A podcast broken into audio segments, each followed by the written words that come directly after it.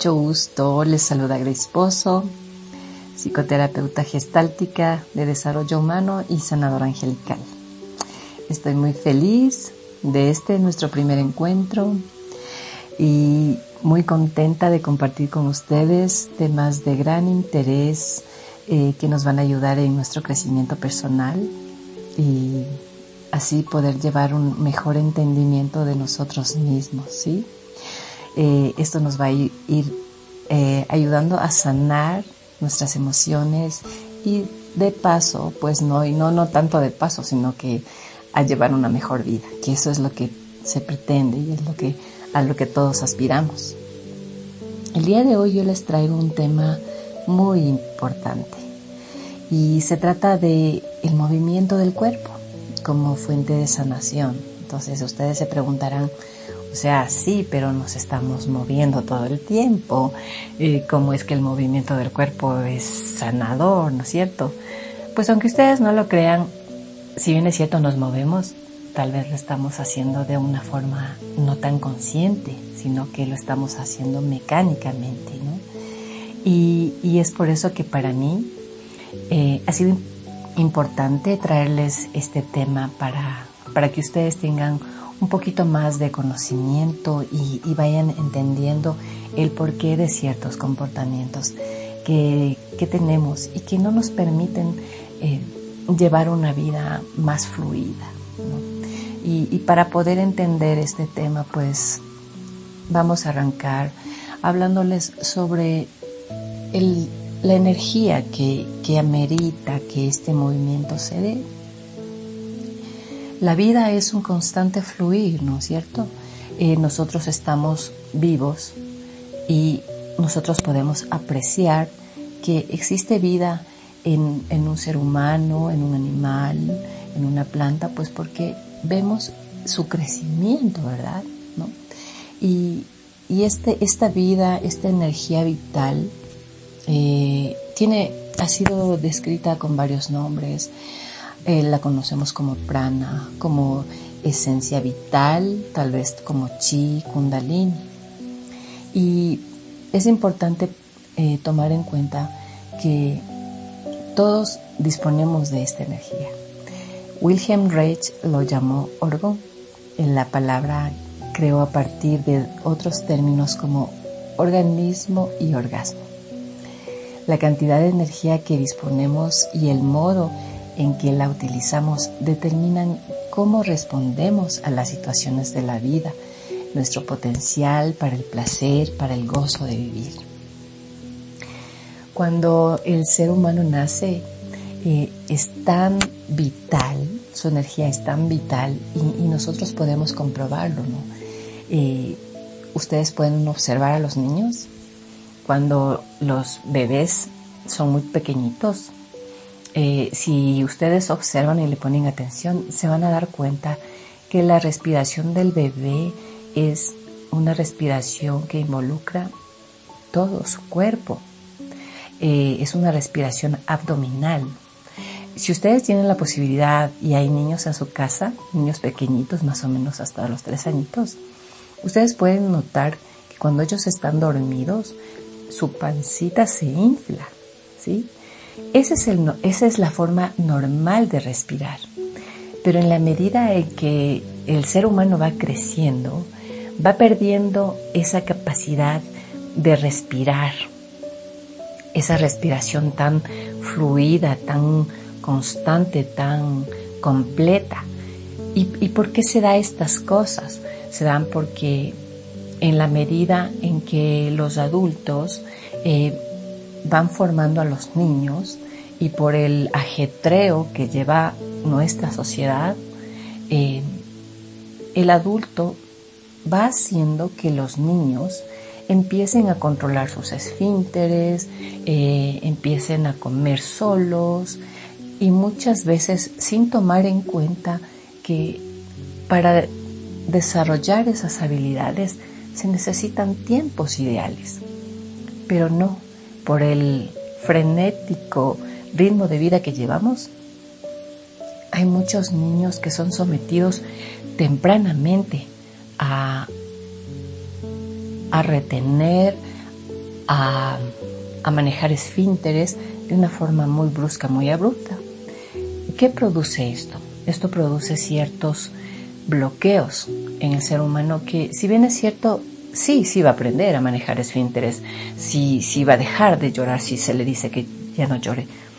Pero ese ser humano está tan cambiante, está tan cerrado que cuando llegue a su vida adulta, habrá momentos en los cuales no sabrá qué le sucede o por qué está bloqueado. ¿Por qué tomo, topo yo este punto de la respiración de los niños, de los bloqueos? Porque es en esa temprana edad cuando el ser humano empieza a bloquearse, empieza a corazarse. Y cuando crecemos eh, nos enfrentamos con este mundo difícil. Pronto se compromete en nuestra respiración un elemento voluntario. Empezamos a retenerla y, comienza a perder el efecto natural de la respiración que es ese constante fluir y disfrutar. Se comienza a, a perder su perfecta continuidad y a tornarse superficial y brusca. Otra forma de disfrutar la vida. Entonces, ustedes se preguntarán, ¿qué hacemos? ¿Qué hacemos para empezar a disfrutar? ¿Qué hacemos para desbloquearnos? Y yo les voy a decir algo tan, tan básico en este sentido que es entregarnos entregarnos a lo que nos está sucediendo, entregarnos a lo que estamos sintiendo, porque generalmente estamos negando muchas emociones, estamos callando nuestra voz interna, estamos guardando la ira, la tristeza, la pena. Y la única forma de trascenderlo es permitir que estos sentimientos fluyan. Al entregarnos a nuestros sentimientos, los vemos modificarse, aquello que nos parecía ineludible, esa herida incurable, de pronto nos resultan diferentes, se hacen pequeños, se disuelven. No neguemos lo que sentimos, permitámonos sentirlos. Esa es la única forma de sanar, esa es la única forma de trascender cada uno de los estados emocionales en los que nosotros nos encontramos. Generalmente huimos, no queremos sufrir, no queremos sentir el dolor, cuando lo más natural es que eso se dé.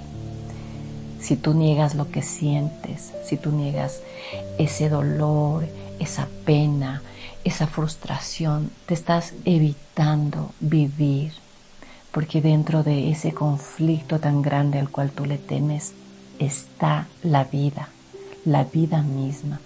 Y es ese instante tan, tan mágico en la medida en que son solo minutos, literalmente minutos, los cuales nosotros nos negamos a sentirlos. Si la emoción es vivida desaparece, no vuelve a molestar. Para afrontar el mundo debemos primero afrontarnos a nosotros mismos tal y como somos y no como quisiéramos ser.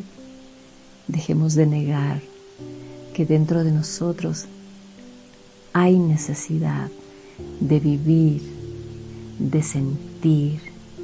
Suéltate, vive, disfruta Permítete ser tú mismo. De esta forma tú vas a empezar a vibrar, a sentirte vivo, porque dentro de todo hay tanto que dar, tanto que recibir. Pero ¿por qué existe tanto temor de sentir esas emociones, esas frustraciones? sencillamente porque nos hemos dedicado a cultivar nuestra mente, a cultivar nuestro intelecto pensando que eso es lo más importante, dejando a un lado lo que es tu cuerpo, lo que es cada uno de tus partes. Mabel Ellsworth en su libro El cuerpo pensante hizo esta observación. El hombre se ha visto absorbido con las porciones superiores de su cuerpo en tareas intelectuales y en el desarrollo de talentos de la mano del habla. Es decir, estamos en una época en la que más importancia le damos a la formación intelectual, al tema de adquirir conocimientos, al tema de poder y no estamos prestando atención a sentir, a experimentar. ¿Por qué? Porque como solo estamos prestando atención a la parte superior del cuerpo, es decir, de la cintura para arriba, no estamos dándole la importancia que tiene el resto. Al decir el resto me refiero a lo que vibra en nosotros. ¿Y dónde está lo que vibra en nosotros? De la cintura para abajo. Quizás ustedes dicen, pero ¿cómo de la cintura para abajo? Sí, de la cintura para abajo. Esta parte de nuestro cuerpo que es mucho más de naturaleza animal, en donde residen las cualidades del ritmo y la gracia. Wilhelm Reich decía que lo más importante era soltarse y decir sí al placer. Él consideraba que un hombre, una mujer que tenían placer en su vida podían llevar vidas mucho más completas, podían desarrollarse plenamente. Pero ¿Y en dónde está ese placer? En el vientre. El cuerpo se asienta sobre el cesto de la pelvis. A través de la pelvis tenemos contacto con los órganos sexuales y con las piernas. Cuando nosotros no tenemos contacto con esta parte de nuestro cuerpo, empezamos a sentir ansiedad e inseguridad. De ahí que es realmente necesario ponerle mucha atención a esta parte del cuerpo y darle la importancia que éste tiene para que nuestra vida empiece a fluir, empiece a moverse, empiece a sentir el éxtasis, el éxtasis de dar cada uno de los pasos, no solo en el plano sexual, sino en cada uno de los instantes de nuestra vida. Porque tomemos en cuenta una cosa. Quizás todo lo asociamos con sexo, pero no es así. Nosotros podemos ser unas personas tan placenteros, tan fluidos, tan sensuales en cada proyecto que nosotros vamos a emprender. Y para esto yo quiero darles unas, unas dos técnicas básicas en las que nosotros vamos a empezar a aflojar nuestro cuerpo, ¿sí? los cambios se van a dar, pero yo quiero que ustedes aprendan algo para que vayamos soltando las corazas que se han formado en nuestro cuerpo, en nuestra cintura, en nuestra pelvis y de esta forma podamos empezar a fluir, a vivir, a sentir el siguiente ejercicio es muy importante y este nos va a ayudar a aflojar la coraza que tenemos en la pelvis. Así que te invito a que te recuestes y boca arriba te vas a recostar. Tus brazos van a estar a los lados y vas a doblar las rodillas. Entonces, vas a hacer un movimiento de tu pelvis hacia arriba. La vas a empujar hacia arriba. A medida que respiras, empujas la pelvis. Cuando inhalas y cuando exhalas, bajas. Inhalas, subes la pelvis, exhalas y bajas. Haz este, este, este, este movimiento, este vaivén, varias veces. Poco a poco tú vas a notar que tus movimientos no van a ser tan bruscos, quizás al principio, pero después irás adquiriendo mayor flexibilidad. Y eso es lo que queremos, que nuestra pelvis, nuestra cintura se vayan soltando, ¿verdad? El siguiente ejercicio lo vamos a hacer de pie y lo vamos a hacer descalzos. Entonces, te vas a parar bien plantado y vas a poner los pies a la altura de tus hombros, es decir, eh, la distancia del un pie al otro pie tiene que tener la misma distancia que tienen tus hombros, ¿ya? Flexionas un poco las rodillas y empiezas a mover tu cadera del un lado al otro. Mueves de derecha a izquierda y en la medida que vas moviendo vas sintiendo cómo pasa el peso del un pie al otro pie. También vas a mover tu pelvis de adelante hacia atrás, de adelante hacia atrás, como que como si algo te jalara, ¿verdad? Entonces vamos a hacer movimientos en tiempos de cuatro, es decir, a la derecha, a la izquierda, adelante y atrás, derecha, izquierda, adelante y atrás. Si tú te das cuenta, empiezas a adquirir un ritmo, un movimiento, ¿verdad? Ahora los vas a ir moviendo en círculos. Mueve tu cintura, tu pelvis y haz círculos completos.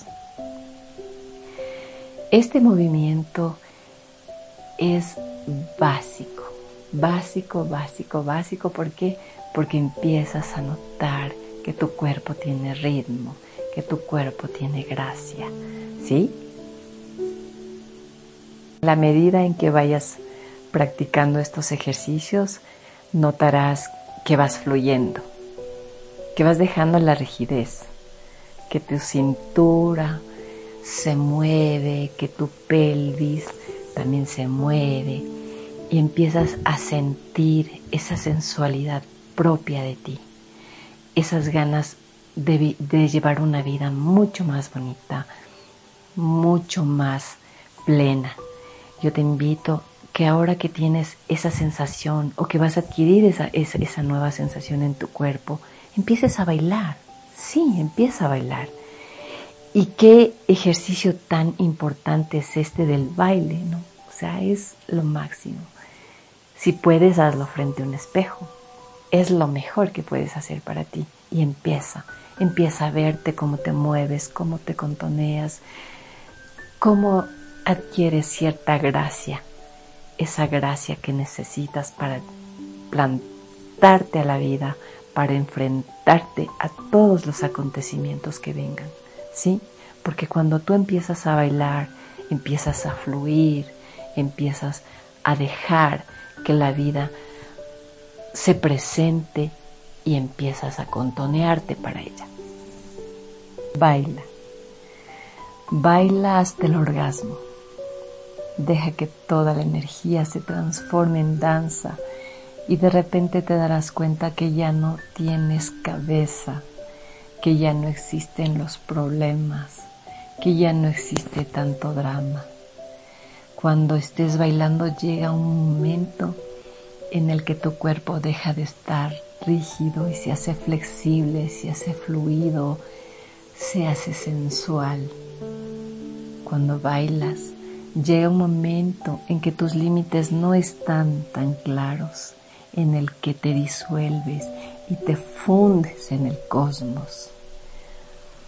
Fúndete en la alegría de vivir. Vive a plenitud. Disfruta de estar aquí y ahora. Sana, sana amorosamente. no todo tiene que ser tan doloroso. Empieza a ponerte atención, empieza por trabajar tu cuerpo. Bueno, y así se acaba nuestro primer encuentro. Para mí ha sido maravilloso contar contigo, saber que estás al otro lado escuchándome. Y me encantaría saber qué piensas, si te gustó, si quisieras algún tema que podamos tratarlo aquí. No te olvides de seguirme en redes sociales. Estoy en Facebook, Twitter, Instagram como Aria Uio. Contáctate conmigo. Estoy para escucharte, guiarte y encontrar juntos dentro de ti la sabiduría interna que posees. Descúbrete como el ser maravilloso que eres.